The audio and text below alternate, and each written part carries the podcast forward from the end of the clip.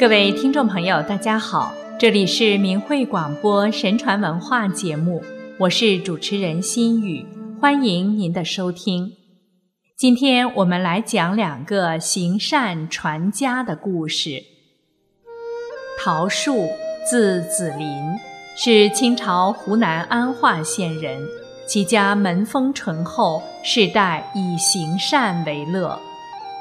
桃树的太高祖伯寒公很喜欢行善积德，当时乡里抓到窃匪，都会扔到江中淹死。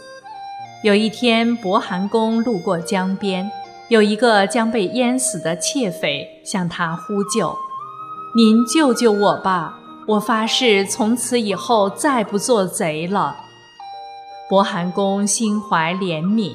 便请求众人将此人放了，又怕这人重操旧业，继续作恶，于是送给了他一艘小船，让他在渡口摆渡谋生。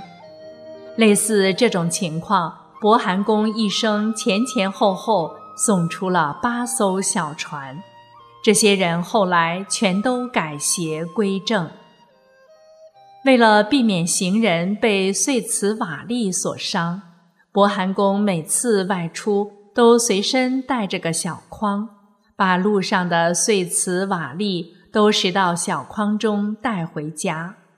等到去世时，他的一个空房间中积存的碎瓷瓦砾已经堆积到像房子一样高了。桃树的曾祖文恒公。非常宽厚。有一天下大雪，晚上文恒公家中的米被人盗走。文恒公根据雪地上的足迹一路找去，发现原来盗米之人是自己认识的一个熟人。文恒公没有声张，默默地回到了家中，从来没有再对人提起这件事。直到三十年后。文恒公的妻子偶然对子孙讲起这件事，此事才被大家知道，但还是故意隐去了稻米人的真实姓名，没有公开。其宽厚仁恕之心，由此可见一斑。康熙戊子九年，文恒公的邻居家失火，所有家当烧毁殆尽。和与其毗邻的文恒公家却安然无恙。更不可思议的是，文恒公家的粮仓与邻居家紧挨着，居然也丝毫没事。据前来帮忙救火的人讲，他们发现，在大火燃烧时，有一红衣人长袖持扇站在墙上，向大火一扇，那大火到文恒公家的墙边。便停止不前了，墙都被烧红了。大家说，这都是陶家平日行善积德，所以才有神仙护佑。邻居家被烧得一无所有，文恒公的妻子便将自家粮仓中的粮食全部给了邻居。陶树的祖父银亮公生性淡泊。家中并不富裕。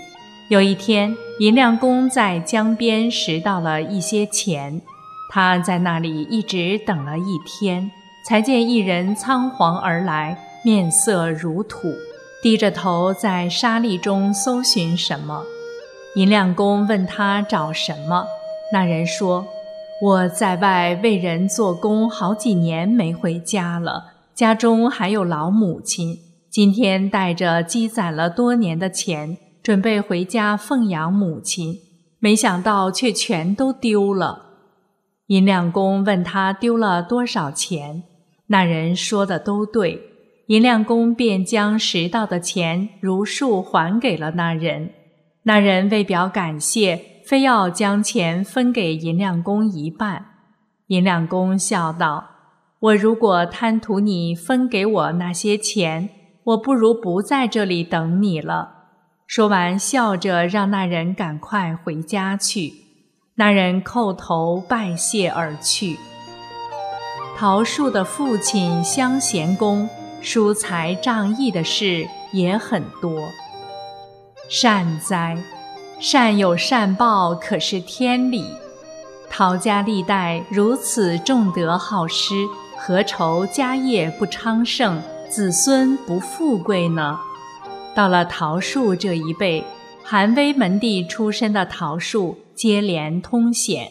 他于嘉庆五年秋试中举，两年后成进士，选翰林院庶吉士，累官至两江总督，赠太子太保衔。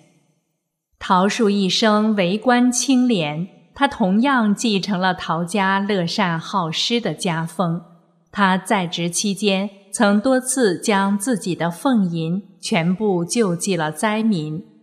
道光皇帝听说后，感动地说：“为臣下的能个个像桃树那样清廉，何愁天下不太平？”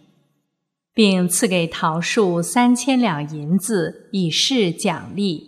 可桃树依旧粗茶淡饭，对那些钱分文未用，全部用来接济了贫苦乡民，并在安化县兴办了四十八所义学。为什么深受神传文化熏陶的人都十分推崇行善积德呢？因为乐善好施是符合宇宙真善忍特性的一种美德，行善的好人将得到上天的护佑和赐福，而且人如果做了好事，就会积德，而人的福禄寿等皆是用德换来的，因此做人不可不多行善举啊。再来讲一个行善传家、厚德望族的故事。樊仲，字君云，西汉南阳湖阳人。他性情温和厚道，为人乐善好施，喜欢帮助别人，做事讲究法度。家中三代没有分家，财物共有。子孙都相互礼敬，家里常常像官府一样讲究礼仪。樊仲的家中世代擅长耕种庄稼，并且喜欢做生意。樊仲经营家里的产业非常得法，一点损失浪费都没有。他使用仆人佣工，能够人尽其用。所以家里能够上下同心协力，财产和利润每年都成倍增长，以至于后来拥有田地三百余顷。樊仲家还养鱼、养牲畜，乡里有穷困紧急的人向他家求助，樊仲一般都满足他们。樊仲的钱财积累至成千上万，他经常周济本家同族。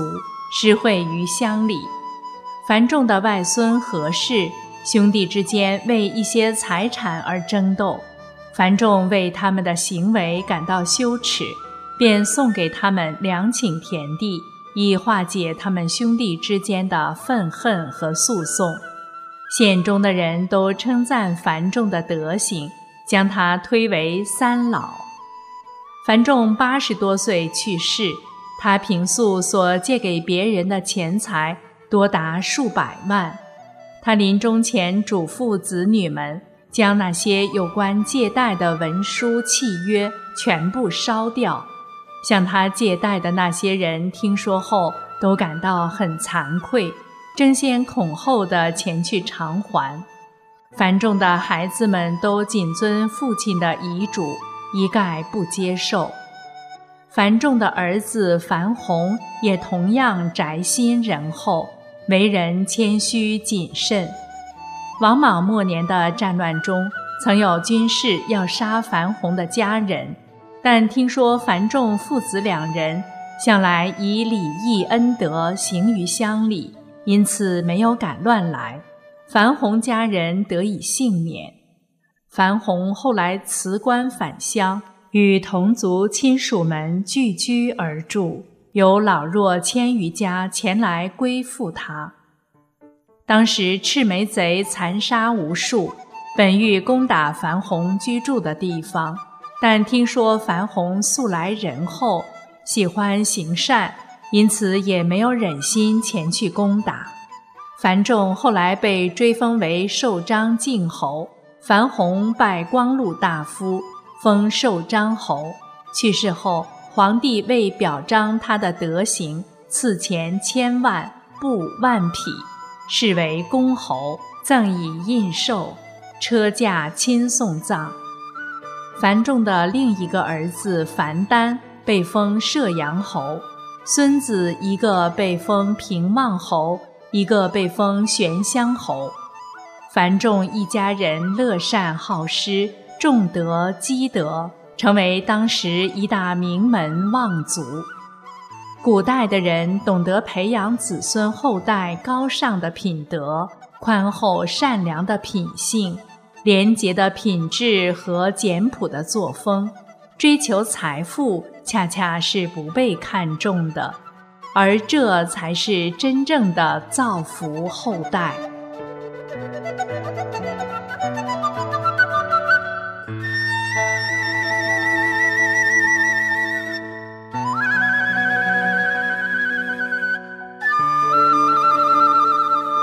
听众朋友，今天的节目就为您播送到这里，心语感谢您的收听，我们下期节目时间再会。